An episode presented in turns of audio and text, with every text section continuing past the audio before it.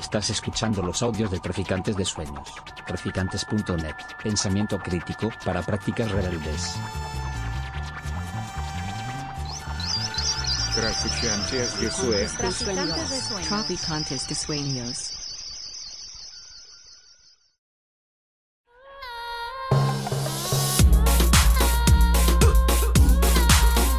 Nociones Comunes, Universidad Experimental de Madrid.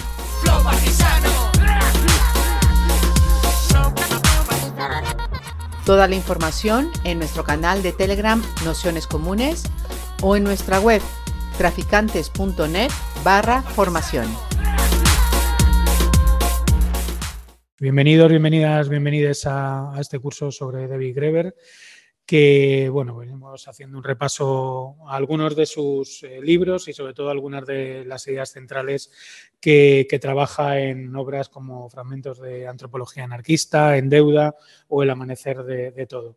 La sesión de hoy y la, y la próxima sesión, que son las dos sesiones finales, por decirlo así, con las que cerramos el curso, bueno, las hemos planificado un poco con la intención de, poder, de poder aterrizar, de poder un poco también eh, dialogar más y, también cubrir algunos de los huecos que hayan podido quedar en las sesiones anteriores que, bueno, como habréis podido ver, tanto si habéis asistido como si os habéis escuchado los audios, pues han tenido bastante intensidad y ha habido, bueno, pues un montón de, de referencias, de debates y de cuestiones cruzadas y también de, algunas, de algunas preguntas. Así que, bueno, la sesión de hoy la, he pensado un poco como de recogida, de intentar poner encima de la mesa algunas de las ideas que, han ido saliendo, con la intención de luego, sabiendo que siempre en las últimas sesiones somos menos personas, hoy estamos 18, 19, eh, intentar hacer una, ronda, una ronda voluntaria de, intervenciones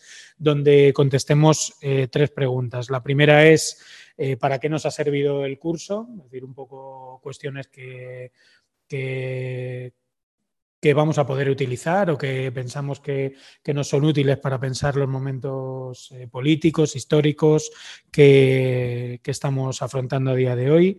También una segunda cuestión qué cosas no nos han cuadrado, qué cosas nos parecen que no, eh, bueno, pues que no apuntan en una buena dirección, que podrían pensarse desde otros, eh, desde otros lugares, ¿no? Pues, por ejemplo, en la primera sesión, pues eh, Antón comentaba pues esta idea de los conceptos como democracia o como acción directa que, que Greber ponía eh, bueno, pues en el centro de su pensamiento y que él pensaba que, no estaban lo suficientemente atados como para poder eh, generar a partir de ahí una, articulación eh, política que fuese más allá y que, bueno, pues que serían ideas que hay que darle una, vuelta. Y la tercera cuestión que, os quería plantear es qué dudas o qué cuestiones quedarían como en el vacío, huecos, no tanto desde el punto de vista de huecos que no, no cubre la, obra o lo que hemos leído de, Greber, sino qué huecos nos quedan a nosotros, a nosotras, qué, ideas nos gustaría eh, profundizar eh, de cara, en este caso, a la, siguiente, a la siguiente sesión, a la última, a la última sesión, ¿no? porque la sesión de la semana que viene, que habíamos anunciado un poco más como mesa redonda, estábamos comentando que, bueno, eh, últimamente algunas de estas sesiones las estamos cambiando por una mesa redonda que hacemos entre quienes estamos inscritas al, al curso porque muchas veces, bueno, pues las personas que vienen a hacer esa mesa redonda, que suelen ser experiencias vinculadas a, pues en este caso al autor que estamos trabajando, al, no haber asistido a las sesiones anteriores, pues muchas veces quedan en ponencias un tanto abstractas y que no agarran lo que, lo que hemos visto en, otros días. Y bueno, pues parecía interesante el, hacer ese, ese ejercicio de esta tercera pregunta de qué cuestiones nos gustaría aclarar profundizar o, trabajar a partir de lo que hemos visto en los días anteriores. Mi intención es que esas eh, preguntas las lancemos hoy, tengamos además un pequeño documento colaborativo, un, doc que os mandaré junto al audio de, la sesión de hoy, con, la intención de bueno, que lo podamos ir rellenando con preguntas o cuestiones que, que nos, gustaría, nos gustarían conocer ¿no? y que podríamos entre todos y todas el próximo día pues eh, ponerlas en, en, discusión y bueno pues a partir de ahí eh, elaborar un último día de, de debate que, que, nos sirva un poco de bueno, pues de cierre de, del conjunto de, del curso. Como, como os comentaba, para, para, comenzar hoy no empezar así en frío con las, con las preguntas, había traído bueno, pues algunas cuestiones finales que, que bueno, yo creo que pueden servirnos o nos pueden bueno, pues ayudar también a pensar las preguntas y, por supuesto bueno, pues a seguir eh, indagando, a seguir leyendo los, los, textos que hemos propuesto o algunos, o algunos otros como los que señalaron en el último día Julia y, Julieta, como también los que salieron el primer día a partir de la intervención de, de Antón. Eh, lo primero que quería, bueno, pues un poco reseñar es el, camino que, hemos recorrido a lo largo de, del curso, a partir, yo creo, de, de, estos tres textos que son los que se han referenciado fundamentalmente, ¿no? Fragmentos de antropología anarquista, eh, En deuda y El amanecer de, de todo, ¿no? En, lo que he hecho es señalar pues, eh, unas cuantas preguntas que, yo creo que pueden ser interesantes, eh, vincularlas de algún modo al contexto actual en el que, eh, en el que vivimos y, a partir de ahí, pues bueno, intentar articular la, la, respuesta a estas, a estas ideas que, que señalaba al principio. Ya lo hemos eh, visto en varias ocasiones, la, la idea de contrapoder que, que, aparece en toda la obra de, Greber y, y, que un poco se, se, remite a esa cuestión de que la política, la, la discusión, el, la deliberación y la toma de decisiones eh, políticas siempre estuvo presente en la historia. ¿no? Es decir, no los modelos que, muchas veces han intentado poner encima de la mesa desde el punto de vista evolucionista, como hemos visto en, multitud de ocasiones, y que toca también, por ejemplo, al pensamiento marxista, es algo que hace eh, eh, Greber en, el libro de, de, Deuda y también en El Amanecer de Todo, eh, con esas sucesiones de, modo de, de, producción, pues también muchas veces han sido leídos e interpretados de una manera excesivamente determinista. ¿no? Y precisamente eh, Greber lo que siempre pone encima de la mesa es que hay una elección política, una discusión política a la hora de,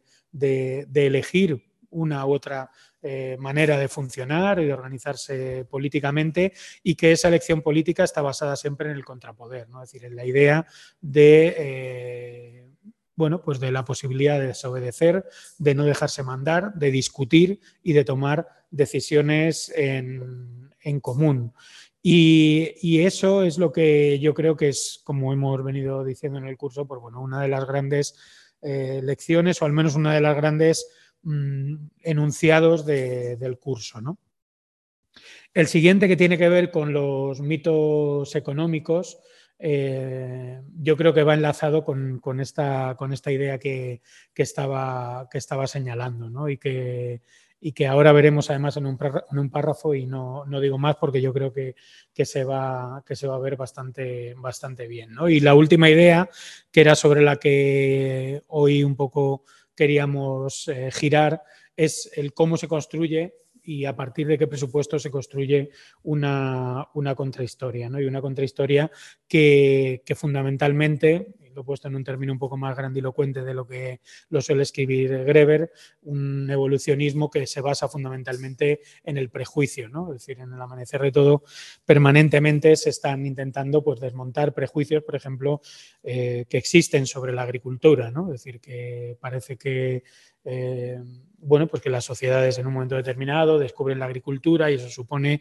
un gran avance que todo el mundo abraza y es algo prácticamente que de manera eh, acrítica se, se, convierte pues como en el, principio rector de, de, todo lo que articula y, y, organiza la economía en ese, en ese momento. ¿no? con 17.000 años de por medio y con lo que significa para un mundo urbano eh, como en el que vivimos, al menos desde donde hacemos el curso, la, la agricultura, parece que esto es un principio que se puede dar por asentado sin ningún tipo de, duda. ¿no? Y lo que vemos eh, muy al contrario en el, en el, texto es que eh, hubo sociedades y ha habido muchas culturas, eh, grupos étnicos, como se quiera decir, que de manera deliberada tomaron la agricultura y otros muchos que decidieron no hacerlo así, por lo que significaba y por lo que implicaba. Si la cuestión de la agricultura lo extrapolamos a la actualidad con lo que tiene que ver con los avances eh, tecnológicos, ¿no? es decir, esa tecnología que supone que nos facilita la vida, que nos va a cambiar eh, pues sí, el modo de operar, el modo de vivir y el modo de relacionarnos, y parece un, hecho definitivo el que tenemos que, abrazarla, yo creo que ese punto de vista nos puede dar bastantes pistas de cómo eh, cualquier hecho que se nos da por supuesto, por ejemplo, la inflación o cualquier hecho económico, la austeridad, los recortes, ¿no? Es decir, que muchas veces la economía como ciencia se nos viene como impuesta, que prácticamente como un hecho meteorológico, pues bueno, yo creo que ahí es donde se, abre esa realidad, que es que a cualquier cosa que se nos da como eh, factor universal o como elemento de transformación evolutiva de desarrollo, ¿no? es decir, que vivimos en, sociedades muy desarrollistas, en el sentido de cualquier factor que se eh, pone encima de o se sitúa como, como, elemento de desarrollo, parece que hay que avanzarlo de manera eh, acrítica, pues precisamente en el amanecer de todo esa idea de generar una contrahistoria está vinculada a esa idea de poner siempre en el centro la deliberación, la discusión política y la, al, fin y al cabo esa acción directa como el meter mano en los asuntos eh, políticos y meter mano en el, en el, devenir del mundo, si se quiere decir en, grandes, en grandes, palabras. ¿no? Esto me, me, llevaba a pensar que, bueno, intentar proponer también pues algunas, algunas preguntas en un momento concreto que, que yo creo que, que, explican también el éxito editorial y el éxito de ventas y de lecturas que está teniendo el amanecer de, el amanecer de todo. ¿no? Es decir, que es al fin y al cabo eh, la situación de, crisis multinivel en la que vivimos, crisis social, eh, crisis financieras, eh, crisis ecológica, crisis de materiales, y que se quiera o no, sea de manera más explícita o, más implícita, eh, estamos, estamos pensando en cómo producir un cambio civilizatorio, es decir, al fin y al cabo, decir, cómo cambiar las reglas del juego a nivel eh, radical, es decir, sabiendo que el mundo tal y como se supone que debía desarrollarse, ese mundo global de velocidades estratosféricas, de presencia de la mercantilización de todos los aspectos de, nuestras vidas, de consumos territoriales y de materiales y de vidas y de trabajo eh, y de territorios eh, que, parecía que, podían llegar hasta, hasta el infinito, ¿no? Eso lo vemos en, nuestras ciudades, ¿no? Es decir, hasta hace bien poco eh, los paradigmas desarrollistas eran el centro de cualquier eh, política y de cualquier programa político electoral, si queremos eh, verlo desde ese, desde ese, punto de vista. Y a día de hoy, eh, realmente todos los discursos desarrollistas que siguen estando muy presentes cada vez se hacen más incompatibles con la pura realidad que, vivimos, que respiramos y que, que vemos.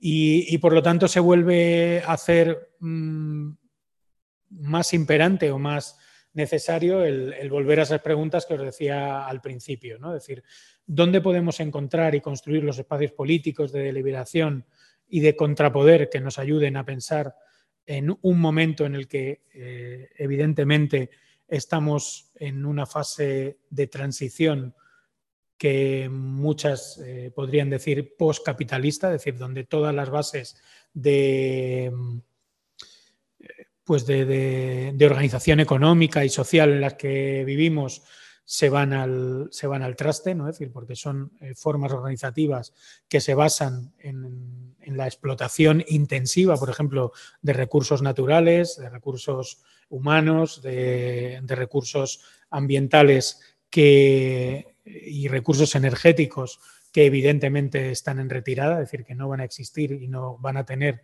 la disponibilidad que, hasta ahora se había eh, tenido de, ellos, es decir, y por lo tanto eso eh, o se convierte en un problema político o, se camina, como muchas veces parece que es eh, la única opción postcapitalista, que es la catástrofe, ¿no? Es decir, que, que, sería otra opción, ¿no? Es decir, generar un, un momento político mm, de apocalíptico, ¿no? Es decir, bueno, pues lo, único de lo que se trata o lo único que nos queda es vivir el apocalipsis, que en el fondo es eh, en algún modo lo que, lo que nos está haciendo entender ese, ese programa eh, duro desarrollista o neodesarrollista que parece que, el capitalismo eh, de manera implícita, por mucho que diga eh, de manera explícita en el nivel discursivo, está proponiendo. ¿no? Es decir, si no nos resignamos a esa realidad, hay que agarrar todavía con más fuerza los espacios deliberativos de intervención política, de construcción de esos eh, contrapoderes. ¿no?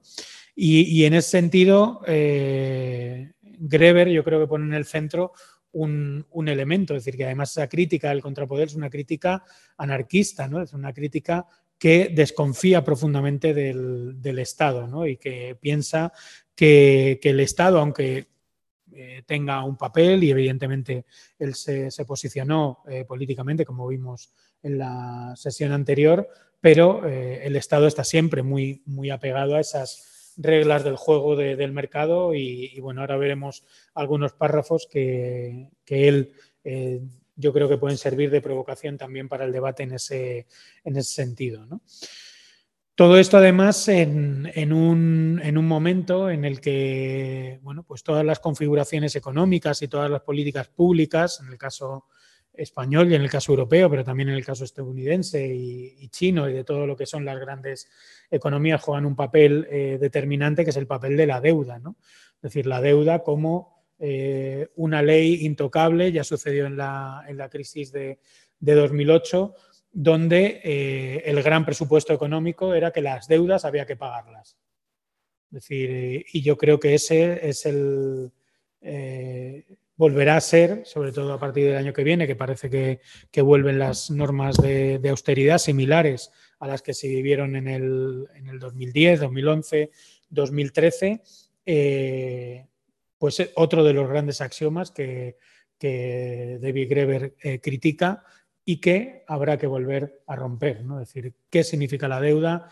Eh, es obligatorio pagar esas deudas, cómo se generan esas deudas, son justas, son injustas, es decir, qué papel juegan a la hora de, bueno, pues un poco de articular nuestras vidas, también nuestras eh, economías, en el sentido de que, eh, como sucedió también en el 2008, el, seguir pegados o el dar por buena la, la, el axioma de que las deudas se pagan puede significar, como vimos también en la sesión eh, anterior y como Greber pone en varios ejemplos del libro en deuda, que eh, a cambio eh, lo que se esté poniendo en la balanza pues sea la muerte de cientos de miles de personas, la falta de asistencia sanitaria o, como decía Greber, en, casos africanos, pues la, muerte de sed de miles de personas, porque eso significa que eh, deja de haber agua en, un, momento determinado. ¿no? Con lo cual, bueno, pues ahí se abren también esas ideas.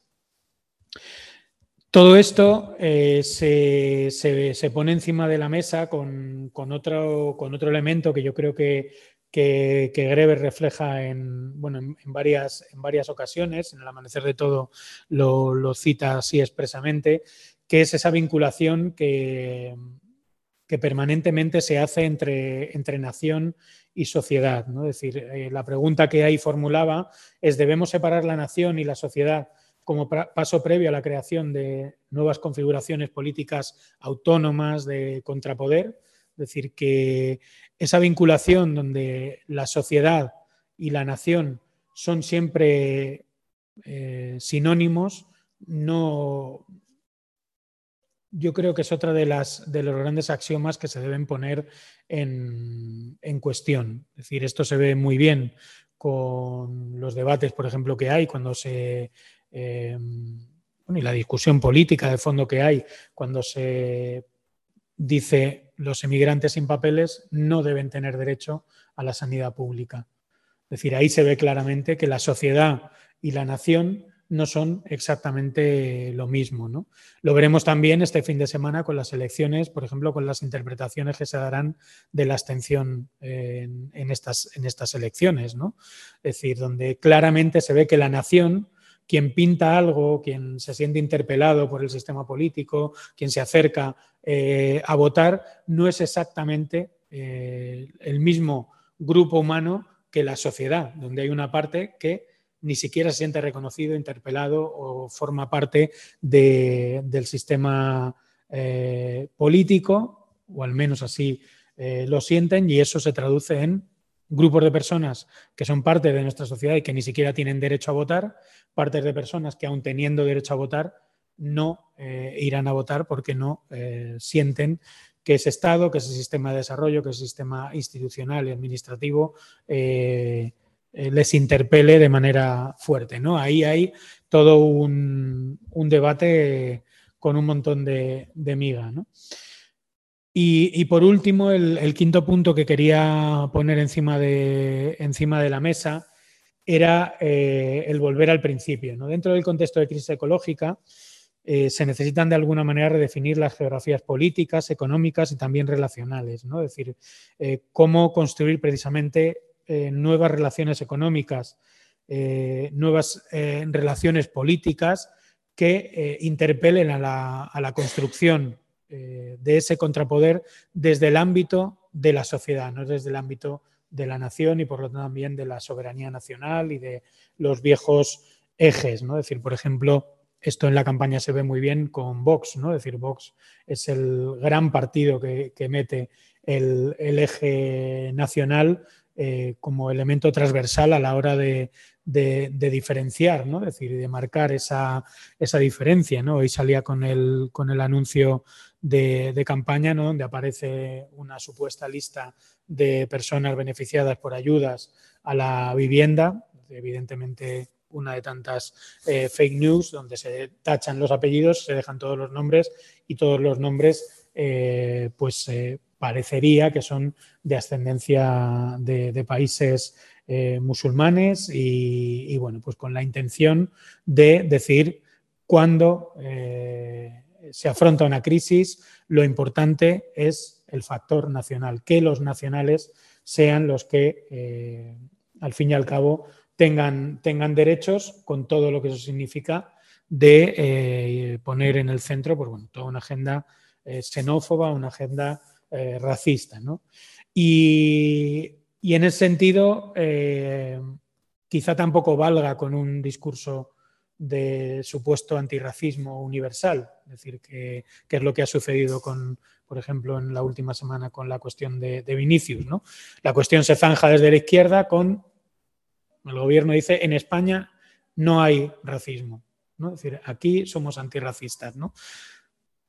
con las políticas de ley de extranjería, centros de internamiento de inmigrantes que, eh, y las políticas, por ejemplo, que el ministro Marlasca ha llevado y el gobierno en su conjunto ha llevado en la última, en la última legislatura. ¿no? Es decir, que ahí hay eh, elementos mucho más complejos. ¿no? Es decir, pues hay pensar qué aportaciones eh, puede hacer Greber en este, en este aspecto también a partir de, eh, de redefinir esas geografías políticas, económicas y, relacionales que, que, señalaba. Para todo esto lo que, lo que he hecho es bueno, pues traer una serie de, eh, párrafos, es decir, he cogido cinco o seis párrafos de, los libros que más hemos estado utilizando y luego una serie de palabras clave que, bueno, que yo creo que pueden animar luego a, seguir, a seguir debatiendo. La idea era intentar esquematizar al máximo eh, con la intención de que luego bueno, pues, eh, viésemos pues, bueno, por dónde podemos ir a la hora de iniciar la, la ronda de después que, os proponía con la, con la intención bueno, de poder un poco abrir, el, abrir la discusión y también preparar el, debate de la, de la semana que viene. En fragmentos de antropología anarquista, para volver con esta cuestión del poder y el contrapoder, eh, leo el párrafo, dice, pero las 3 planteaba, ¿y si los pueblos amazónicos no fuesen en absoluto ajenos a lo que podrían ser las formas elementales de poder estatal? Lo que significaría permitir a algunos hombres dar órdenes a los demás sin que éstos pudieran cuestionarlas por la amenaza del uso de la fuerza y, por lo tanto, quisieran asegurarse de que algo así no ocurriera jamás, y si resultase que consideraban las premisas fundamentales de nuestra ciencia política moralmente inaceptables, es decir, que ese punto de, conciencia, de realidad, de dimensión eh, política en, todas las, sociedades, yo creo que sí que es eh, un punto de, partida radicalmente distinto, ¿no? Es decir, porque pone en el centro de la, discusión no tanto la obediencia, que eso es algo que implícitamente, por ejemplo, vivimos en, nuestras democracias, ¿no? Es decir, la obediencia en, eh, democracia es eso que, muchas veces se expresa como consensos, los grandes consensos de la democracia, eh, la constitución, los padres de nuestra democracia, como decir, las grandes líneas implícitas que eh, hacen difícil la discusión sobre algunos eh, aspectos. ¿no? Por ejemplo, la cuestión del racismo sería uno de los, de los grandes, de los grandes temas, por ejemplo.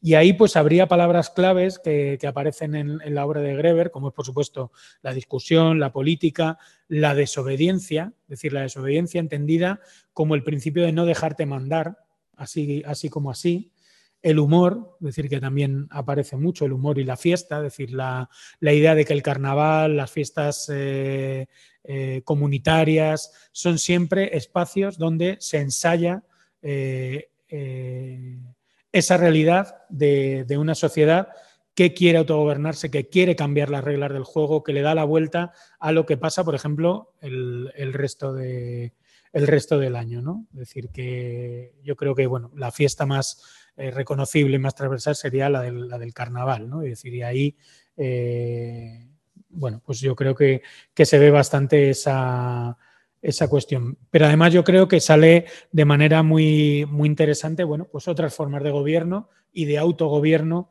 a lo largo de, la obra, ¿no? Y ahí, eh, por ejemplo, lo que significa la rotatividad, ¿no? Es decir, que frente a, un, a sistemas políticos donde se da por hecho que quien accede a la política eh, se va quedando, de alguna manera tiene un, eh, ofrece una tendencia de profesionalización, eso en nuestro entorno es eh, muy habitual, de hecho todo el mundo que entra en política se suele mm, autovalorar diciendo que no es un profesional de la política, pero la realidad es que todo el mundo que ha entrado en política normalmente se queda. Es decir, la rotatividad es algo que ni siquiera está estipulado, ¿no? Es decir, que no es algo que, esté presente ni que sea obligatorio, ¿no? Incluso mandatos que se supone que eran solo para ocho años.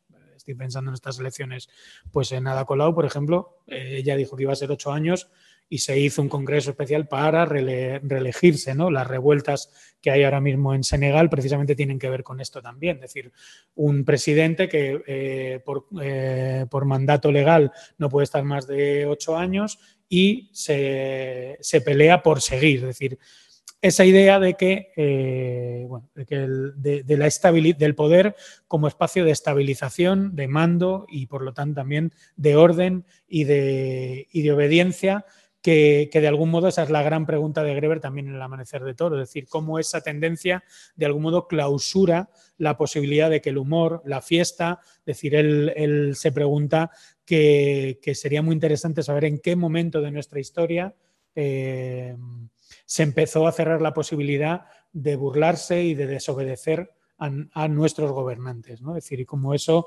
eh, siempre es un elemento, un síntoma de bueno, de salud pública entendida como de salud eh, política, ¿no? Es decir, eso lo hemos visto en los últimos años, es decir, cosas tan increíbles eh, como que mm, pues lo de Baltonic o bueno, pues las canciones estas de los Borbones son unos ladrones de tal y que, todavía personas puedan acabar eh, en la cárcel o imputadas penalmente por este tipo de por este tipo de, cuestiones. O bueno lo vimos en Madrid por ejemplo también con el caso de los famosos titiriteros.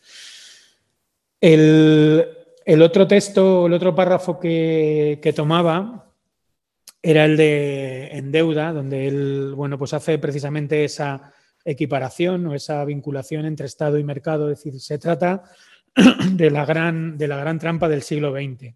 Por un lado está la lógica del mercado, en la que nos gustaría imaginarnos que comenzamos como individuos que no deben nada a nadie. Eso es, eso es importante porque esta es la esencia de la definición liberal de la libertad de oportunidades, es decir, donde siempre eh, tu igualdad es porque te, ofrecen algo igual que a otro, todo entre muchas comillas, y no tanto por de dónde vienes, quién eres, es decir, como si todo el mundo eh, por decreto fuese, fuese igual de, nacimiento, cuando, bueno, evidentemente eso sabemos que no es así, no es lo mismo nacer en, un barrio determinado, con una familia determinada, con unos estudios determinados, con un eh, nivel de renta determinada y con un contexto eh, que en otro, ¿no? Eh, por el otro lado está la lógica del Estado, donde todos comenzamos con una deuda que nunca podemos pagar del todo. Se nos dice constantemente que son opuestos y que entre ellos se contienen todas las posibilidades humanas reales. Pero es una falsa dicotomía. Los estados crearon los mercados y los mercados necesitan de los estados. Ninguno puede continuar sin el otro, al menos de manera parecida a lo que conocemos hoy en día. Eh, yo aquí veo que, bueno, pues hay una, posibilidad de discusión que tiene que ver con hasta qué punto Estado y capital eh, están permanentemente en relación y sobre todo en relación en momentos en los que de algún modo el estado del bienestar eh, encierra la gestión o tiene la gestión de derechos importantes que necesitamos que se reproduzcan. Hablamos siempre de educación, de sanidad, de la vivienda, por ejemplo, aunque eso el Estado, por desgracia, hace, hace bien poco, pero que no es tan sencillo como abandonar, la, de sacar de la ecuación el Estado como una parte más de, del gobierno autoritario de los mercados, sino que ahí hay un espacio de, ambigüedad que, bueno, es, es, complejo de, abordar. ¿no? Y, además, en, esa lógica que, tiene Greber de, estirar el, argumento de la economía del don de, Marcel Moss, ¿no? pues en esa, en esa idea de que la, eh, el dinero eh, y la deuda están muy vinculados a, esa, idea del don y que no es un simple intercambio, frío. Es decir, que ahí hay toda una lógica política, moral, eh, que, está, que está presente y que de algún modo cuando estallan crisis de deuda es lo primero que hay que desarticular. Cuando estalló la crisis de 2008 y muchas personas hipotecadas eh, eh, se vieron en la calle, lo primero que había que desarticular era la relación moral que había con la deuda, es decir, de tú tienes la obligación moral de pagar esa deuda, es decir, una deuda que al final era un, una encerrona, por decirlo así, era una estafa, una, trampa del sistema, en este caso del sistema económico, financiero y, bancario, pero también hay que desarticular la culpa, es decir, porque la culpa es eh, la contraparte de la, eh, de la deuda eh, entendida como estrategia de gobierno, de gobierno económico. Esto en el, en el ámbito de, una familia, de una persona, pero a nivel estatal debería ser así, así también, ¿no? Es decir, que si, existe deuda es porque queremos tener eh, educación pública, porque queremos tener sanidad, sanidad pública. Entonces no deberíamos, eh, deberíamos poner siempre por encima eso de eh, los acreedores que en algún momento la reclamen con, buenas o con malas o con malas artes, ¿no? Ese fue el lema del 15M dentro del no debemos, no pagamos. Es decir, que eh, es al fin y al cabo el, poner por encima la política y la política de la autoorganización y de la supervivencia, ¿no? Por lo tanto, ahí eh, el, término de libertad eh, que, es el, párrafo que, he cogido, de, que he cogido del amanecer de, todo, se ensancha mucho más allá de lo que son las viejas libertades liberales, ¿no? es decir, la libertad entendida en, términos, si se quiere, más eh, políticos y más eh, vitales. ¿no? Y ahí he puesto un párrafo al que hacían referencia Julia y Julieta en, en la anterior sesión, donde Greber dice la libertad de abandonar la propia comunidad sabiendo que, será, que se será bienvenido en tierras lejanas. La libertad de pasar de unas estructuras sociales a otras, en función de la época del año. La libertad de desobedecer a las autoridades sin consecuencias. Todas ellas parecen haber sido sencillamente dadas por supuestas entre nuestros ancestros lejanos, incluso si la mayoría de las personas no las encuentra concebibles hoy en día. Puede que los humanos no comenzasen su andadura en un estado de inocencia primordial, pero sí parecen haberlo hecho con una aversión consciente a que les dijeran qué debían hacer. Es decir, la libertad también recogiendo un poco eso de no dejarse mandar, de desobedecer y entender la política y el contrapoder también eh, agarrándose a esa idea, bueno, que yo, yo, entiendo que podemos tener un debate por, por, ser bastante esencialista en este, en este punto. Yo creo que, que el último día también eh, se, se, dijo, no sé si, si Anton lo, lo señaló, pero esa eh, sana posibilidad y ese sano encuentro con la desobediencia y con el salirse de la norma y no dar por buena siempre la norma, sino eh, poder interpelarla, desarticularla, reírse de ella y eh, también eh, llevarla hacia, hacia otros lugares. ¿no? Ese, es el principio de, esquizogénesis que, que, bueno, simplemente eh, quiere decir que, que, todas las culturas, mirándose en las culturas que, tenían a su alrededor, han elegido y se han diferenciado y han buscado caminos propios a la hora de organizarse ¿no? y, y al fin y al cabo salir de esa idea que, que subyace muchas veces en los estudios de, historia, donde bien, bien, eh, se dice bien, bien, hablemos de lo que queramos, pero en el fondo lo que siempre hemos tenido son individuos posesivos, ¿no? individuos que lo que quieren es su propio beneficio, su propia individualidad, sus propios eh, bienes eh, materiales y realmente eso no ha sido, no ha sido siempre así, ¿no? Igual que no ha sido siempre así y no tiene que ser así el, el, que la fase más desarrollada de evolución política sea la centralización del poder y el otorgamiento a una serie de personas de un, un mando superior eh, difícilmente contestable. ¿no? Es decir, todo esto en las democracias liberales, en los estados del bienestar, tiene matices bastante eh, fuertes, sobre todo de dificultad a la hora de colocar cada cada cosa en su sitio. ¿no? Y ahí está esa pregunta de, de McPherson de cuándo dejó de ser posible reírse de los jefes. Es decir, que eh, yo creo que es, eh, es sano y, y, es, y es eh, interesante volverse a hacer esa, esa pregunta porque es evidente que, tenemos que volver a una fase de juego e intentar buscar juegos de reglas, de juego con las reglas que se dan por supuestos, los consensos que se dan por supuestos, porque eh, está claro que nos están llevando a la, a la, catástrofe.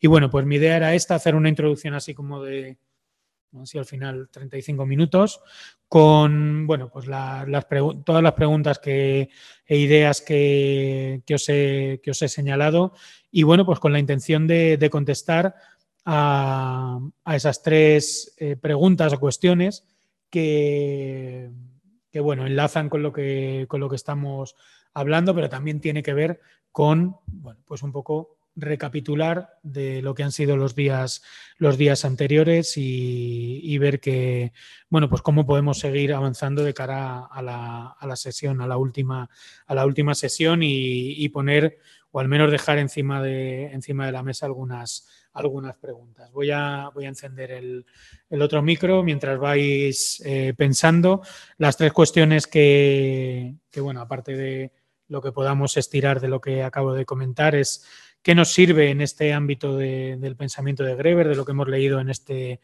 en este tiempo, qué no nos cuadra de todo lo que hemos estado hablando y qué duda, qué duda o qué cuestiones nos gustaría seguir aclarando o aclarar de cara a la, última, a la última sesión. Así que nada más, con esto empezamos. Voy a quitar el... Quienes estáis por casa, pues nada, como siempre, pidiendo la palabra por el chat o levantando la mano, se puede, se puede hacer.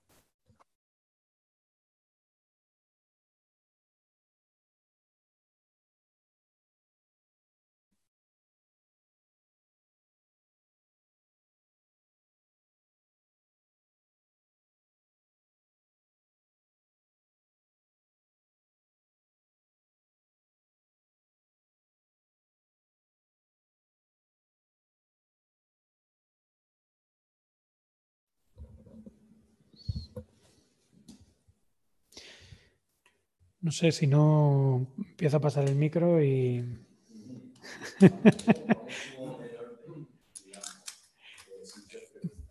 No hay, o sea, que cada quien con lo que se sienta más a gusto, lo que le haya sugerido, o sea, que no hace falta contestar todo, ojalá que sí, pero vamos, que no hace falta que sea. Hola. Así que.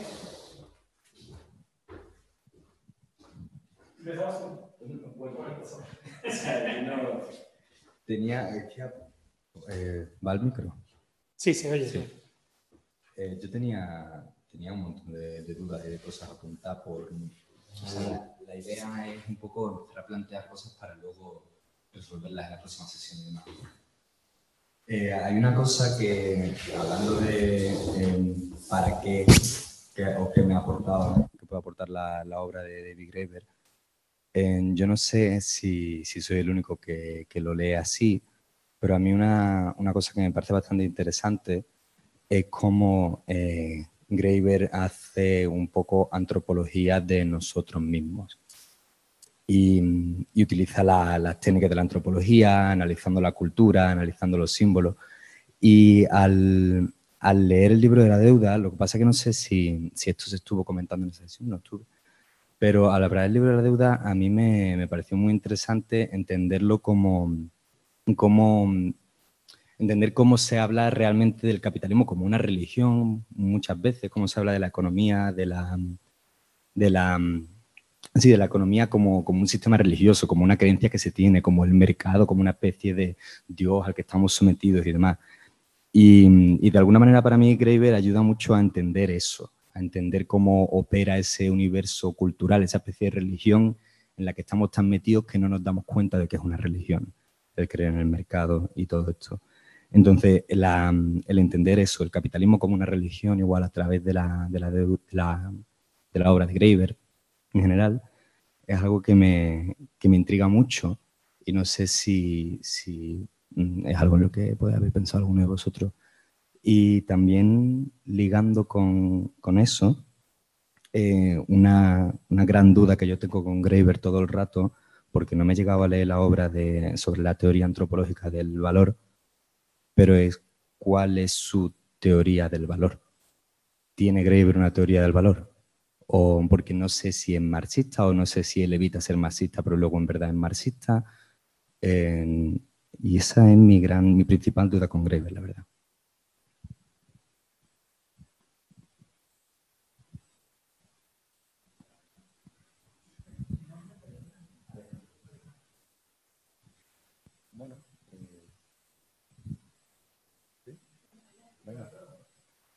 Vale, eh, bueno, eh, yo vuelvo a lo mismo de siempre. Soy profe de secundaria, de historia. Hola, ¿qué tal? por no repetirme eh, y por combinarlo con las preguntas, pues, ¿qué me ha aportado Greber y este curso también? Pues son herramientas para descentrar el discurso, para salirse de, de este enfoque desarrollista, digamos, de este enfoque mm, basado en la tecnología. O sea, empezamos con prehistoria, el paleolítico inferior, shopping tools, luego tenemos el paleolítico medio, ya con azagallas, tenemos el paleolítico superior, todo va hacia arriba, todo va hacia mejor, eh, todo va hacia la mayor eficiencia. Eh, luego llegan las primeras civilizaciones, la antigua Grecia, Roma, la Edad Media, uy, un tropiezo, pero luego llegamos a la Edad Moderna, contemporánea y ya todo bien y de repente el mundo se va a acabar. no sabemos cómo. Eh, entonces, eh, bueno, ya os he comentado en otras sesiones que utilizar a Greber me ha servido para desmontar esto, eh, para desmontarlo con los alumnos no solo de forma magistral, sino de forma práctica. Y de hecho una cosa que, aporta, que querría aportar al curso y que creo que habría que dar más atención, aunque ya exista un curso de nociones comunes sobre educación, sería, ya que estábamos hablando de los contrapoderes y de los espacios de lucha y de dónde formar discursos y formar comunidades, yo no dejaría tan de lado la, educación secundaria. Creo que una persona, una compañera que estaba aquí eh, cuando la presentación de Manuel se giró y me dijo, ¿de qué sirve intentar cambiar un espacio que por sí es estatal, es opresivo Y yo lo que respondería es que no hay que olvidar que los chavales están ahí horas y horas, quieran o no quieran. Y la mayor parte de los chavales lo que quieren es jugar. Y el Estado cada vez es más impotente a la hora de controlar lo que ocurre en las aulas, cada vez está más mercantilizado, a veces las familias tienen más poder, a veces es el, pues yo qué sé, el TikTok que estén viendo porque ya no tienes ni ganas de quitarles la tablet o el móvil si tienen tablet o móvil. Depende mucho de cada centro pero es un espacio en el que tú puedes crear discursos, donde a lo mejor no puedes crear una clase magistral porque los alumnos no se callan ni para atrás, pero puedes salir al patio a jugar. Yo creé un juego de cartas basado en el, no sé si habéis jugado al virus, que, en el que las enfermedades y los remedios son eh, en una sociedad, digamos, eh, antigua, eh, las enfermedades son el jefe intentando acumular poder y las curas son la comunidad defendiendo su autonomía personal, la autonomía de los individuos y de la comunidad, para que exista mayor igualdad. Y a los chavales les encanta y se quedaron con la idea. Entonces, yo creo que hay que pelear por ese espacio, entre otros. Creo que hablamos de, otros espacios en la charla de Manuel, donde se puede hablar de todo esto. Por ser más concreto, yo un plan que tengo cuando tenga tiempo, cuando por fin consiga ser funcionario. Viva el Estado. no, no, no, quiero decir, cuando tenga tiempo, querría, por ejemplo, dar un poco la batallita cultural en vídeos de historia como Academia Play.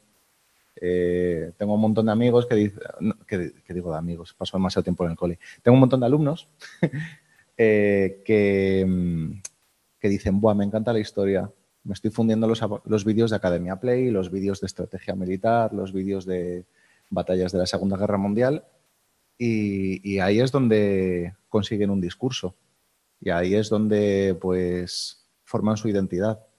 Y yo creo que ahí es donde hay que adaptar las nociones que hemos eh, trabajado en este curso, discursos como el de Greber en deuda, el amanecer de todo, y claro, ahí el reto es cómo hacerlo de una forma que a la gente le interese. Ahí viene la tesis errejonista maldita que es hasta qué punto estás dispuesto a venderte y a cambiar los conceptos hasta que al final sales con una pulserita de España diciendo todos somos la nación. o sea, ahí tienes que ver cómo construyes nuevos discursos, nuevos valores, nuevos conceptos sin parecer un marciano de cara a los alumnos, pero tampoco sin simplemente sustentar todo lo que ya sabían sobre viva España, yo por mi nación mato, vamos a la guerra, eh, todo el último. Entonces yo creo que, por resumir un poco todo lo, todo lo que he soltado, creo que uno de los espacios donde se pueden elaborar contrapoderes es la educación, no tanto porque el Estado esté encantado de favorecer teorías anarquistas, sino porque hay un espacio ahí abierto que está en crisis, porque los chavales quieren jugar, quieren conocer alternativas, quieren hablar del mundo, quieren hablar de temas de actualidad y Greber y otros les ofrecen ese marco eh, yo lo que hago no es adoctrinar, yo les doy la teoría liberal, la teoría comunista, la teoría socialdemócrata, la teoría anarquista. y de hecho la semana pasada un alumno me, hizo muy alegre porque estaban ahí hablando y dice, pero entonces, le decía uno al otro en un espacio muy pijo, ¿vale? Le decía uno al otro, entonces tú eres el comunista de la clase y dice, ¿qué va? Yo soy anarquista. si tú les ofreces varias lecturas y además lecturas eh, conectadas con la realidad, ahí he utilizado también a veces bullshit jobs, trabajos de mierda, eh, los chavales van a estar interesados, no de forma, no con que les des una chapa, no que, con que uses conceptos que no entienden, sino trabajar con esas ideas. Y creo que hay que pelear por ese espacio. Y ya está ahí. Creo que ya he hablado bastante. Eh, Francisco. Sí.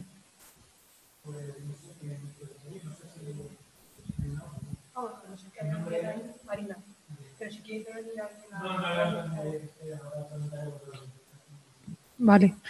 Bueno, pues yo voy un poco en la misma línea que, que Fran. Eh, ¿Para qué me ha servido a mí leer a Greber y un poco el curso? A mí, en general, toda la obra de Greber me ha revuelto mucho, tanto a nivel personal como profesional.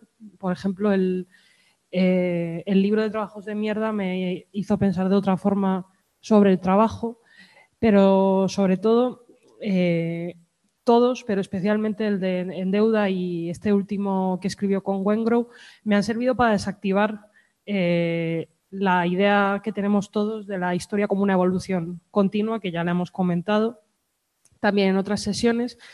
Eh, y para desmontar una cosa que yo recuerdo haber escuchado en clase, en, yo soy historiadora, y eh, en, segundo de carrera en Arqueología de Oriente y Egipto, recuerdo que la profesora nos, nos hablaba del surgimiento de las primeras ciudades en Mesopotamia y conectaba de manera inexorable eh, la mejora de las condiciones de vida y el aumento de la complejidad de la sociedad con la aparición de jerarquías.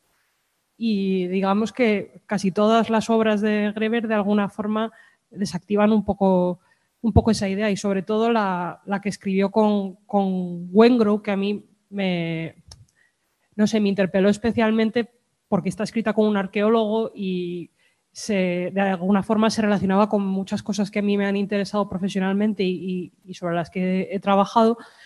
Eh, me gustaba mucho esa idea de eh, si hemos visto en el pasado que las cosas se, deliberan, que es lo que estábamos hablando al principio de la, sesión de hoy, y podemos volver atrás, porque eso no puede volver a suceder. O sea, si creo que es cuando está hablando de Stonehenge en, en el amanecer de todo habla de grupos que de repente abandonaron la agricultura y luego volvieron a ella, pues de alguna manera eh, abre la posibilidad de, reflexionar sobre esto eh, en el presente y también de estudiar el pasado desde otro paradigma diferente y aprovecho porque creo que el otro día eh, se comentó en algún momento mm, o se, preguntaba a alguien si, si el trabajo de Greber había provocado otras reflexiones parecidas en la investigación. Entonces he traído este libro que si quieres ahora te lo, acerco a la cámara por si queréis eh, verlo y también eh, que es un libro muy reciente sobre,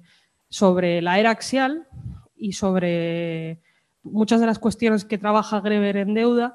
Eh, que está escrito por, por, varios medievalistas y varios historiadores de la, de la, antigüedad, un poco limando algunas de las cosas sobre las que reflexiona Greber en, su, en, Deuda y, y, ampliando perspectivas. Entonces, yo creo que de alguna forma, eh, pues eso ha sido como un revulsivo para mí eh, como historiadora y en general como persona y está provocando bastantes reflexiones interesantes. Eh, a nivel político y luego también en, en la literatura eh, especializada. Y, bueno, eso era un poco todo.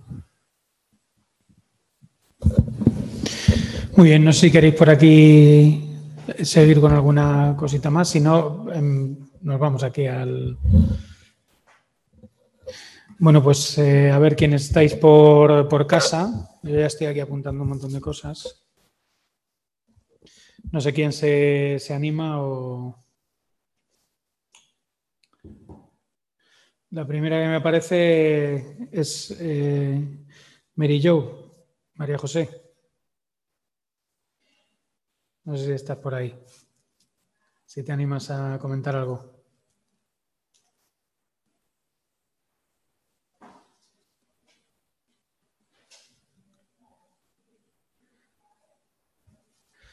Pues la siguiente es eh, Diana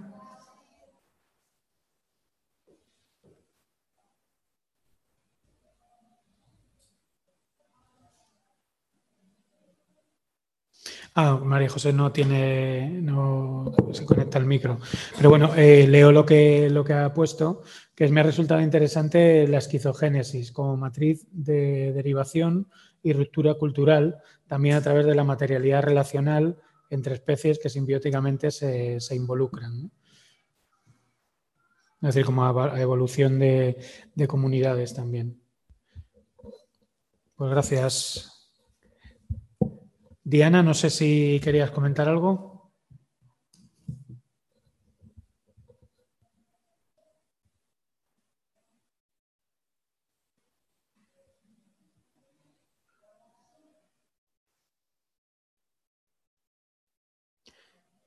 La siguiente persona es eh, Tanit.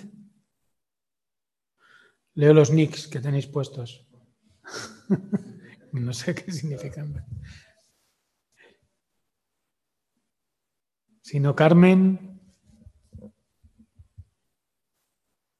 Nada, Diana dice que nada y Carmen tampoco. Fenómeno. Si no queréis hablar, no le ponéis por el chat, genial. porque así sé que me estáis escuchando. Eh, José, José Fraga, porque hay dos José.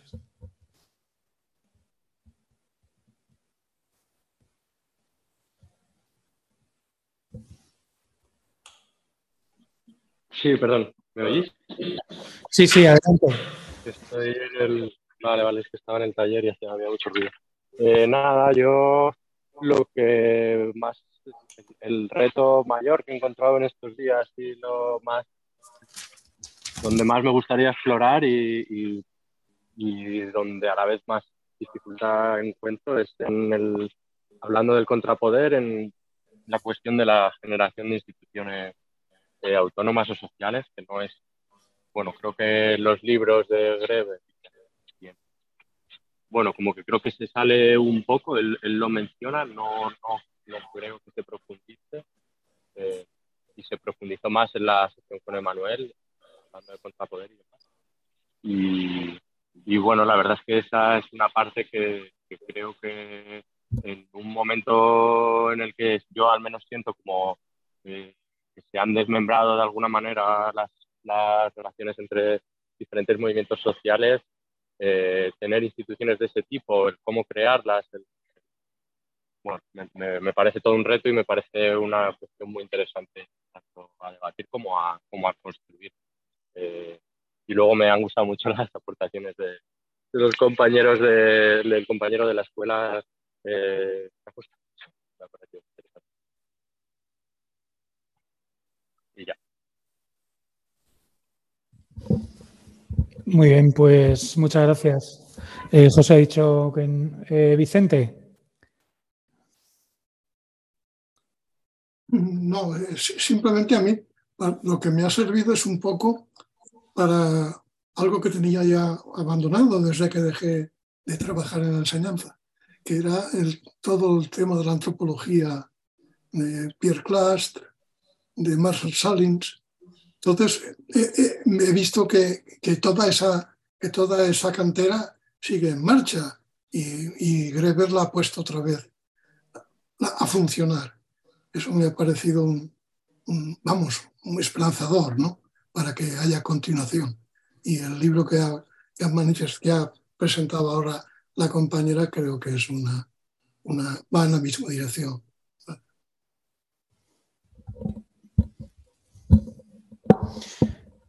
Muy bien. Eh, Marina nos comenta que adelanta, adelanta que no tiene nada que comentar por el momento y que está leyendo el, el amanecer de todo. Eh, quizá comentar esa falta de profundización que decía Antón en su sesión, pero ni siquiera estoy seguro todavía de compartirlo, o sea que está leyendo el, el, amanecer de todo. Alguna gente nos estaba diciendo que el año que viene hiciésemos un grupo de lectura del amanecer de todo, que hiciésemos como capítulo a capítulo, cada 15 días o algo así, y para poder bueno, para poder ir entrándole a este tipo de cuestiones, que cada uno se prepara un capítulo o algo así. Bueno, nos lo pensaremos y lo mismo lo, mismo lo hacemos. A ver qué sigo, qué sigo por orden. Eh, Sergio.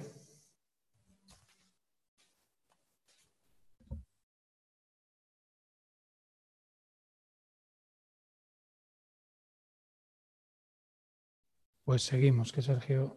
Emilio. Hola, ¿se escucha? Sí, perfecto. Bien. Eh, bueno, hay muchas cosas que, que, quiero decir, me cuesta ordenarlas, pero vamos, empezaré primero diciendo qué, qué hago para que se entienda después por qué eh, digo lo que digo.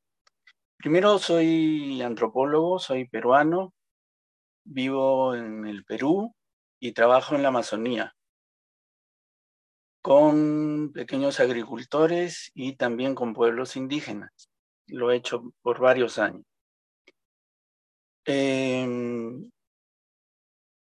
en particular, yo me he comprometido con una, un, un pueblo indígena eh, que vive entre Perú y Ecuador. Eh, es un, de una población muy escasa, está en riesgo de extinción cultural. Y em, tienen, digamos, una serie de desafíos importantes de cara a, a su propia existencia frente a la relación con, con dos estados, ¿no? con el Perú y con el Ecuador. Entonces, em, a mí me ha servido mucho eh, volver a Greber y avanzar sobre Greber porque eh, por los años que tengo, en mi formación de pregrado o incluso este, parte del posgrado no era una lectura habitual.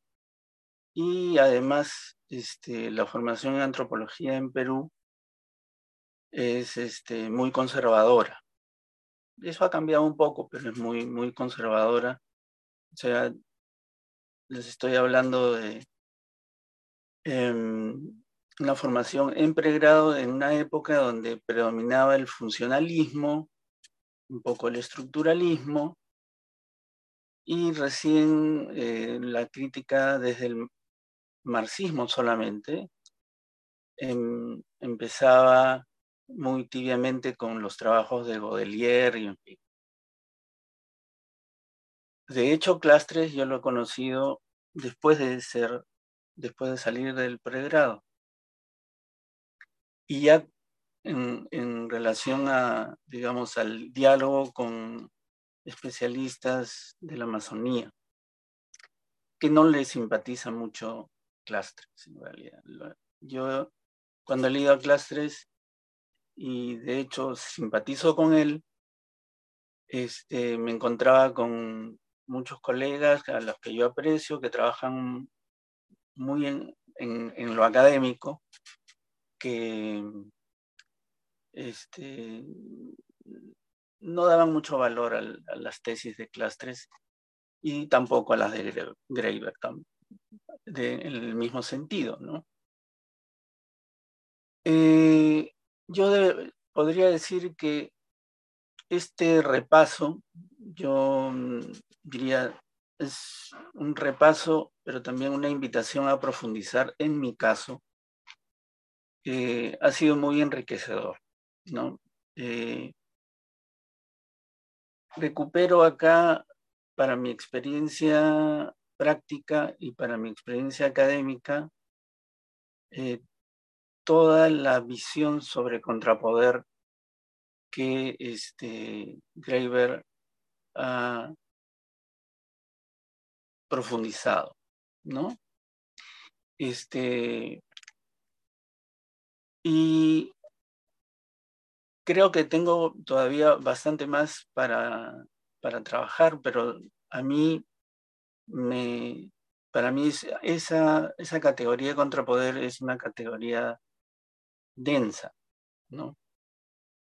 Eh, densa en el sentido de mi disciplina o de la disciplina que practicamos significa llena de significado, llena de contenido, eh, que articula en, red diferentes nociones, ¿no? Y eso es, digamos, puede decirse en, términos académicos, pero también me ayuda en la experiencia. Este, con los compañeros del pueblo indígena con el que trabajo, hay, decía, una serie de desafíos claves fundamentalmente en lo que se refiere al territorio y al autogobierno, eh, vinculado a las tendencias que tiene el movimiento indígena amazónico en el Perú. Entonces, eh, me ha sido útil para contrastar los diferentes enfoques que, existen en, en mi país sobre el movimiento indígena, el gobierno, los modelos de gobierno territorial autónomo, la relación con el Estado y en particular eh, el pueblo indígena con el que yo trabajo yo quisiera dejarlo ahí por ahora. Muy bien, pues muchas gracias. Y bueno, Marina, eh, Roque.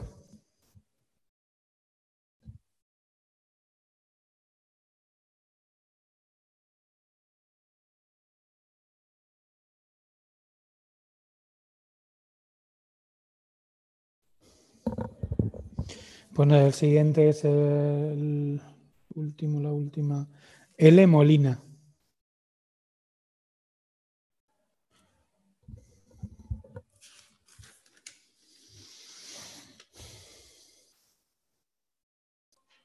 Ok. Pues nada, no sé si aquí hay alguna, alguna cosa más, porque lo que sí me gustaría es, eh, bueno, no sé si queréis que hagamos un poco más de alguna cosa de lo que se ha comentado, no sé si queréis comentar, por si acaso.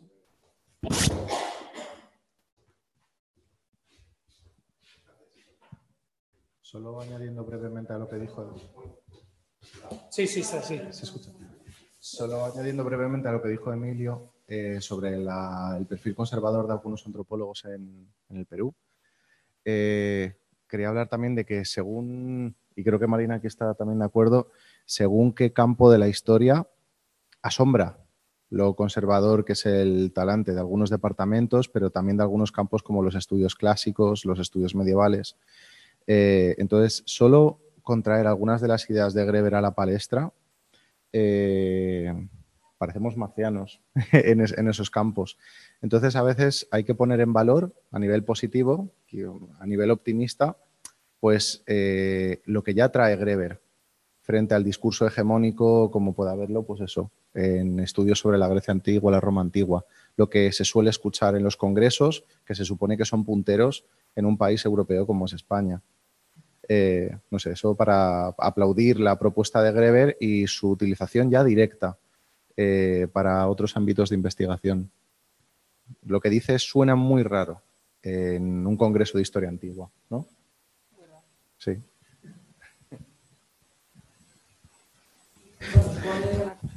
Muy naif, que es una cosa que a mí Sí, sí. Está encendido, vale. Vale, vale.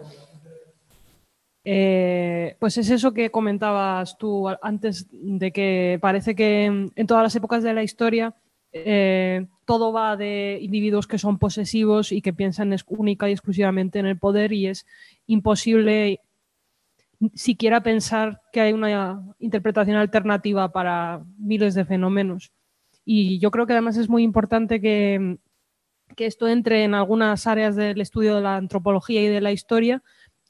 En el caso de la historia, porque luego los discursos políticos en todos los estados nacionales hacen uso del pasado. Entonces, si hay interpretaciones del pasado que no son en esa clave conservadora de toda la vida mm, y llegan a la sociedad, a lo mejor podemos pensar por- eh, sobre el presente de una forma diferente. Y eso es todo.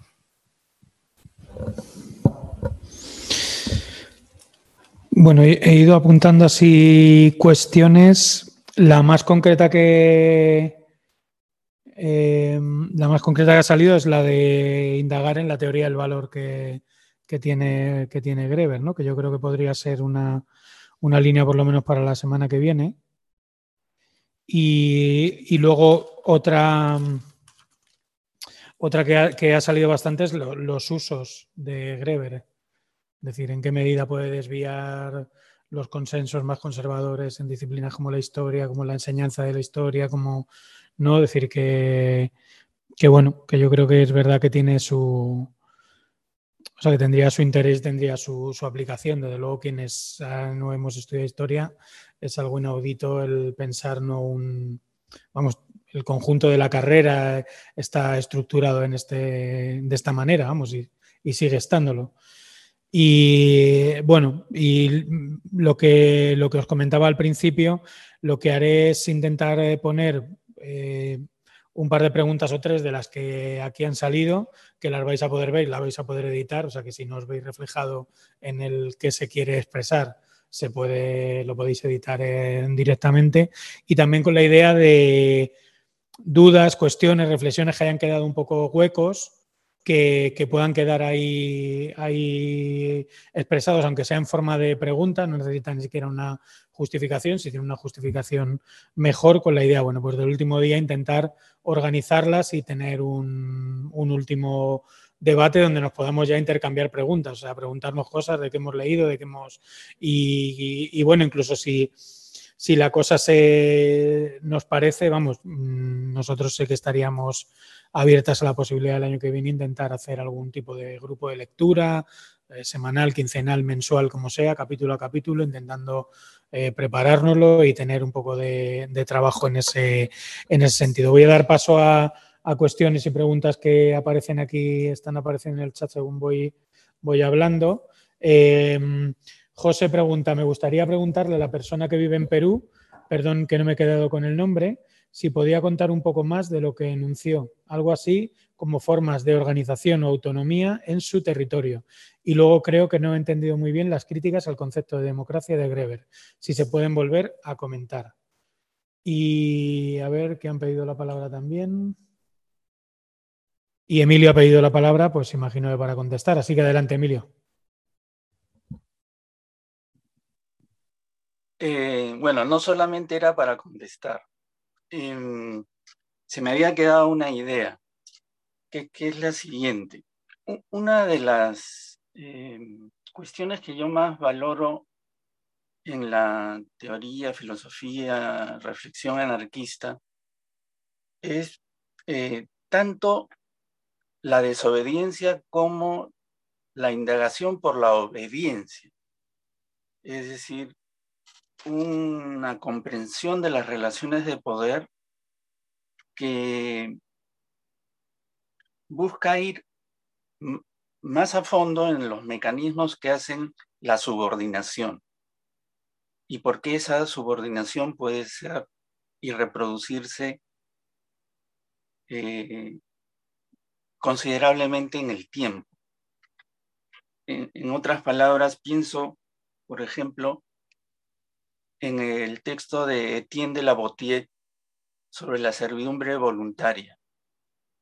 Lo pongo como ejemplo porque solamente desde pensadores anarquistas uno ha podido acceder a un texto tan importante de un tiempo tal vez sorprendente, no es el siglo XVII, si la memoria no me falla, eh, donde se ve eh, en profundidad estos mecanismos de poder y las raíces de la, de la subordinación. Precisamente para entender por qué la insubordinación es posible, ¿no? A la vez, pero no simplemente eh, considerar que una profunda dominación, una profunda explotación eh, va a generar en algún momento, como por reacción natural, la respuesta, ¿no? Yo creo que hay varios pensadores anarquistas que han trabajado en eso y eh, a mí me parecen especialmente valiosos. ¿no? Bueno, desde los fundadores del anarquismo también, por supuesto. Y bueno, para responder a la pregunta de la persona que que quería saber algo más. Eh, me refiero a lo siguiente. No, lo quiero hacer tan largo, pero digamos, dar, marcar algunos puntos. Eh, el Estado peruano eh, reconoce legalmente a las comunidades indígenas de la Amazonía solamente desde hace 50 años aproximadamente con una ley, ¿no? es del año 75. Lo reconoce como comunidades nativas, ¿ya? Es decir, traslada una figura que era mm, habitualmente reconocida muchos años, muchos años antes, en el siglo XX, eh, de los Andes a la Amazonía pero con una, digamos, eh, grave falla, por decirlo muy suave, con una concepción fallida, que es que en la Amazonía este, no existen propiamente comunidades nativas, sino existen nacionalidades indígenas o grupos étnicos, si quieren, en otra terminología antropológica. Y eh, conforme ha pasado la relación entre comunidades eh, más bien nacionalidades indígenas y el Estado, se ha ido levantando una plataforma de las nacionalidades indígenas que ha ido organizativamente construyéndose como federaciones de comunidades y que en algunos pueblos indígenas ya han adquirido por autodeterminación, incluso dialogando con el Estado, como un concepto nuevo llamado gobierno territorial autónomo de la nación indígena. Esto en algunos pueblos, en algunas nacionalidades indígenas, fundamentalmente Huampis, Aguajún en el norte del Perú, eh, en la Amazonía Norte vecina al Ecuador, en, la Amazonía Central en el pueblo Shipibo y en el sur el pueblo Jarangput. Entonces, ellos trascienden la figura de comunidad nativa, incluso federación indígena, que es una herramienta generada por ellos mismos desde el siglo pasado para su reivindicación de derechos, hoy la convierten, la transforman en los casos que he señalado con diferentes grados de avance en, una, en un gobierno territorial autónomo decidido por ellos mismos, dado su constitución por ellos mismos y reivindicando territorio y autogobierno por ellos mismos. Esa, ese es en resumen, hay mucho más, pero ese es en resumen el concepto del cual estaba hablando en el caso del movimiento indígena amazónico del Perú.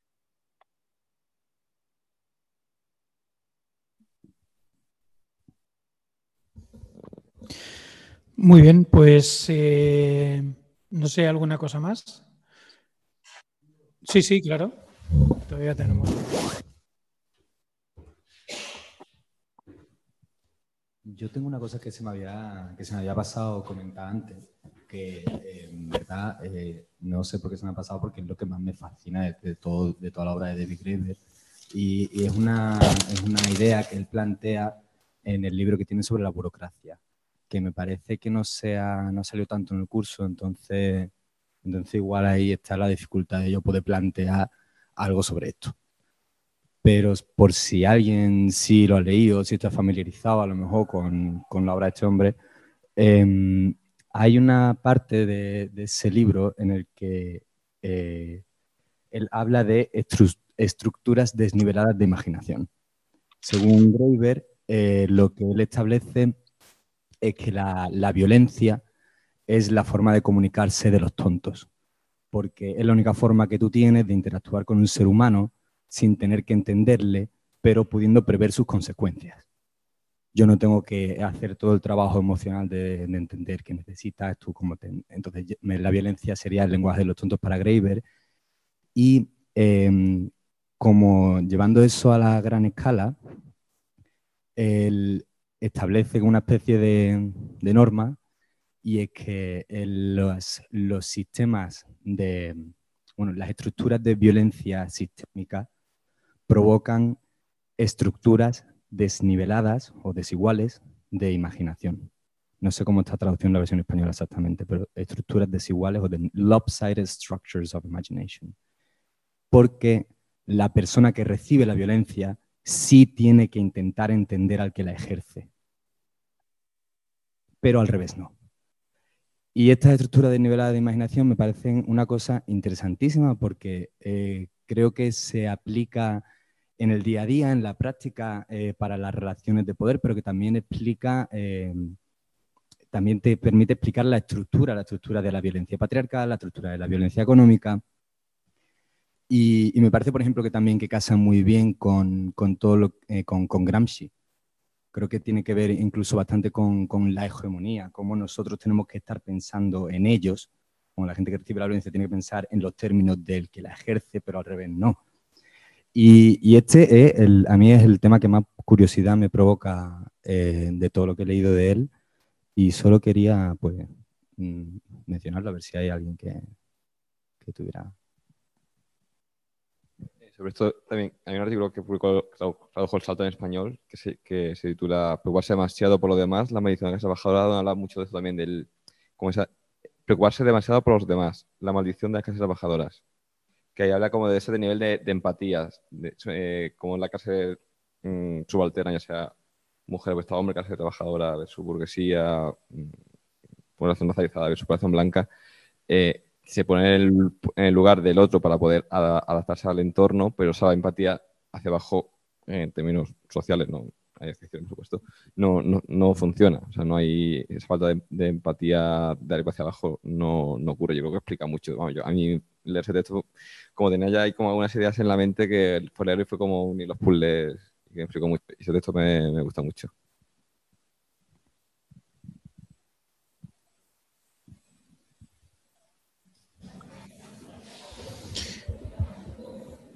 Esto eh, os iba a comentar también que aparte de los comentarios o preguntas, si hay citas o libros que queréis referenciar, no solo un título, sino a lo mejor un capítulo o tal, eh, yo también intentaré preparar también algunos enlaces con lo, que, con lo que ha salido, bueno, porque también como ese documento luego lo podemos pasar a PDF y mandarlo, pues ahí aparecen preguntas, enlaces, referencias que, que bueno, nos parecen, no nos han podido parecer interesantes y ya queda para para el verano, ¿no? Que, seguro que, más de uno va a acabarse el libro en, vacaciones, ¿no?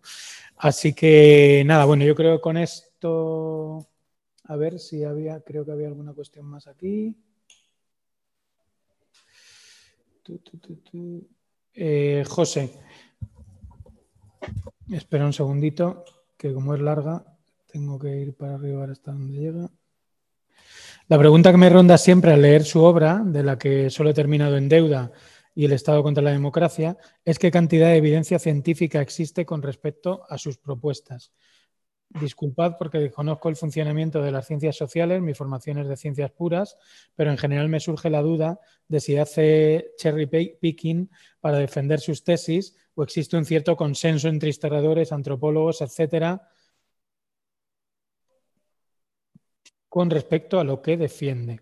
Es evidente que en su obra la bibliografía es exhaustiva, pero desconozco hasta qué punto eh, construye sus tesis en base a una evidencia o funciona más en sentido contrario, es decir, si busca los casos particulares que le sustenten. Esta sería la principal duda que me surge. En cuanto a lo que me resulta más interesante de Greber, en general, son las vías que explora y cómo da la vuelta y rompe con los marcos preestablecidos. Entiendo que este desafío constante del statu quo es tal vez su mayor eh, aportación. Yo diría que es difícil encontrar en ciencias sociales alguien que no haga esto que, decir, que tú vas adaptando, ¿no? sobre todo ¿no?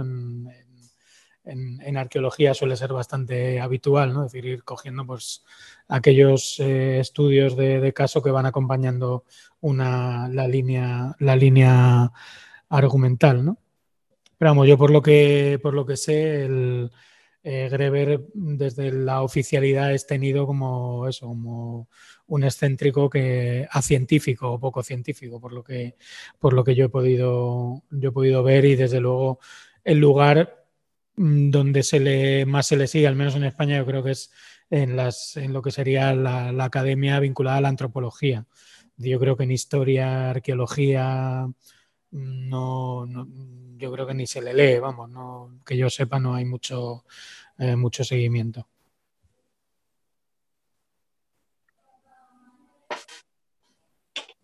Pero bueno, os comentaba que no sé si alguien quería comentar algo de este tema. Eh, Fran, tenéis el micro ahí, ¿verdad? Sí. En ese sentido, por hacer una recomendación, creo que hay una entrevista que de, hace ya varios años entre Greber y Thomas Piketty.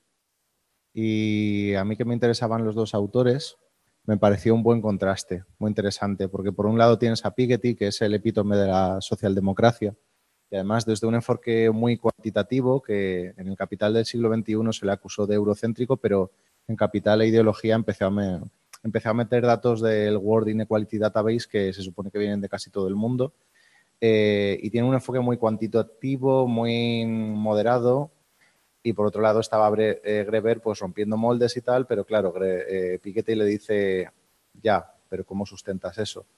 Entonces, aunque es una entrevista un poco breve, pues a esta persona que ha hecho la pregunta le puede resultar interesante. No sé. Eh, no tengo el link por aquí, pero si no, os lo paso. Sí, si no, bueno, si lo mandas o lo metes en el. Estaría bien, porque claro, sería el, punto contrario, ¿no? Piketty que tiene libros que no le caben los datos y los tiene que poner en la página web para que vayas a, ver las tablas que no, que no, la editorial ya se ve incapacitada para, para publicarlos, ¿no? Una crítica que a lo mejor podría hacerse es que, aparte, o sea, vale, hablando del presente en la Amazonía, a lo mejor se pueden cuantificar cosas, pero una vez te retrotas al pasado, eh, los números dejan de tener sentido. Tanto la capacidad de cuantificar cosas que ocurrieron hace mucho tiempo, de hacer estimaciones, como, por ejemplo, hablar de estados, hablar de familias, hablar de renta. Eh, ahí hay historiadores por el otro lado que intentan cuantificar lo que yo creo que es muy cuestionable de cuantificar. para- contestando un poco a lo que decía Frank, pero es que él critica un poco ese punto de vista, ¿no? O sea, en el amanecer de todo hay una eh, un capítulo entero dedicado a si se puede hablar del Estado en la era axial, incluso antes, o qué significa hablar del Estado, cómo surgen los estados. Y, de hecho yo creo, no sé si es en, en el amanecer de todo o en el artículo aquel que se tradujo también al castellano eh, antes de que saliera el libro, donde se preguntaban, o sea, era como una especie de introducción al amanecer de todo, eh, mencionaban un trabajo de un historiador de la economía de la antigüedad, que es Walter Seidel, que intentaba cuantificar el Producto Interior Bruto del Imperio Romano en el siglo I o en el siglo II, que yo creo que es algo que no tiene demasiado sentido, porque ya podemos ponerle problemas a la idea del Producto Interior Bruto en la actualidad, pues imagínate en el siglo I cuando no tenemos...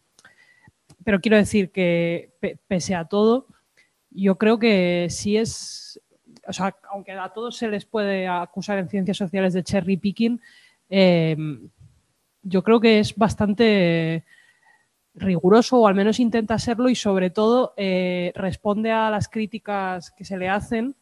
Lo digo por el libro ese del que ha- ha- hablaba antes. En el libro más o menos insinúa que en el congreso que dio lugar a ese libro estaba presente Greber y en el libro se le hacen bastantes críticas no al corazón de sus argumentos, pero sí algunas de las ideas em, que él defiende, haciendo referencia a las mismas fuentes a las que él se está refiriendo, arqueológicas o literarias o judiciales. Eh, entonces, yo creo que el trabajo que hace con las fuentes es suficientemente solvente como para poder seguir discutiendo tanto en el presente como, como en el pasado sobre, sobre sus ideas. Y la entrevista con Piketty yo creo que es, una- es un buen ejemplo de eso.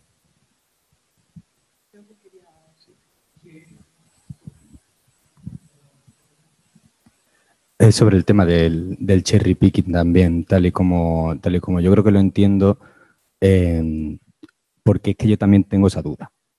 Porque es que tú me dices a mí muy rápido que eh, la gente en el pasado te- contaba con que podía ir a otro lugar y, y que la cogieran, como tú a quien la has preguntado. No sé, me parece un poco... Yo tengo esa misma duda, pero creo que, es que también eso es una duda que se tiene en general con la antropología, que es una, que es una forma de conocimiento muy frustrante, porque lo único que te va a decir al final es que podría pasar cualquier cosa. Porque siempre va a haber un ejemplo de algo distinto, siempre va a haber un ejemplo de algo raro. No es, es constantemente intentar extraer reglas de lo que tú observas, pero a la vez sabiendo que, que la propia conciencia de esas reglas puede permitir a una sociedad romper esas reglas. Y, y es, una, es bastante frustrante la, la- la antropología si, si, si tienes una, una perspectiva más puramente científica. Pero creo que lo que hace Graeber, creo que eh, científicamente no creo que sea cherry picking, yo creo que está justificado tal y como plantea los argumentos, o por lo menos por lo que yo recuerdo de cuando me estuve leyendo, por ejemplo, el, el, amanecer de todo, es que los, los ejemplos que utilizan no son cherry picking para crear, para establecer una norma nueva distinta. Son ejemplos que demuestran que la narrativa es errónea. Entonces, no es que tú me digas que, que todo el mundo viviera en democracia, libertad y fuese feliz, estuviese contento. No. Lo que te digo es que si tú me dices que todo el mundo vivía bajo estructuras estatales opresivas, tienes que demostrármelo de alguna manera. Y si en el registro arqueológico no hay ningún palacio, y si no hay ningún, y si no hay em, entierros con, con, con muchas joyas, ¿cómo- entonces ¿cómo está demostrando esa autoridad? Creo que va por ahí más el, no sé, el argumento. Sí, sobre esto, bueno, no me doy el libro, pero sé que sobre el, el del trabajo de mierda hay un paper de 2011 que, es, que de hecho en el, en lo comenté en el chat de a- a Antonio, no, no lo leí, así que no, no, no entro en eso, en el que sí criti- critica un poco la base empírica sobre la teoría de los trabajos de mierda. Básicamente dice que mm, los estudios que hay no, no se ve un aumento, sino un, descenso en, la sensación de alienación en el trabajo, que es un poco lo contrario que creo que Greber eh. No lo he leído, pero vamos, me da alguna idea de, de la teoría del libro que el, el PP está- es de junio de 2021, eh, se llama Alienation is not Bullshit, An Empirical Critical Greber's Theory of Bullshit Job, de Madalena Sofia, Alex J. Booth y Brendan Burchett, publicado en papers, creo que es War, Employment and Society, por si te interesa ver un poco una crítica. Te digo, no, no sé sobre deuda sobre el, el, el manifiesto, pero sí, esto, a mí tampoco es un paper, no hay una versión de pares, no es una, ¿sabes? Un- una columna en un periódico, o sea, tiene un poco, y son dos personas, ¿sabes? Que sí tiene un poco más de... También entiendo que el bolsillo no es como el núcleo de año de trabajo de Greber, más que una idea... Sí, sí, sí. Uh, de hecho, que estás un artículo de The Guardian ampliado con, con no sé qué otra cosa, pero bueno, eh, para, para entrar en esa crítica. Y muy breve, dos formas que se me ocurren que nos podemos alejar de, de esa arbitrariedad es simplemente algo que ya creo que hace Greber, que es aumentar el registro cronológico y la amplitud geográfica de su estudio. Eh, es decir, coge ejemplos de varios sitios, de varias épocas. Claro, a lo mejor habría que hacer un poco como Piketty en ese sentido y meter más al bulto otros ejemplos que a lo mejor no apuntan tanto hacia donde Greber que- querría, pero el caso es hacer una perspectiva de varios países en varias épocas y ir extrayendo conclusiones. Y luego otra versión es precisamente pues, la del libro que, que ha traído Molina, que se trata de expertos en la antigua Grecia y en la antigua Roma, que mm, en algunos casos, creo recordar, eh, me dijiste, eh, dicen que lo que Greber estaba señalando algo que sí que se ve en evidencia arqueológica y en otros casos pues hay discrepancias. Entonces creo que lo que hace falta es que a partir de las teorías de Greber se multiplique la bibliografía. de contrastar. ¿no? Eh, sí. Que abre preguntas en el caso concreto del libro este que, eh, que a lo mejor antes los historiadores que se dedicaban al mundo antiguo o a la Edad Media no se hacían. Y eso les sirve eh, para reflexionar sobre cosas nuevas o para mirar de forma diferente fuentes que ya han estudiado y para limar algunas de las observaciones así en plan a lo bestia, historia total que hace, que hace Greber. Y yo creo que eso es estupendo. Vamos.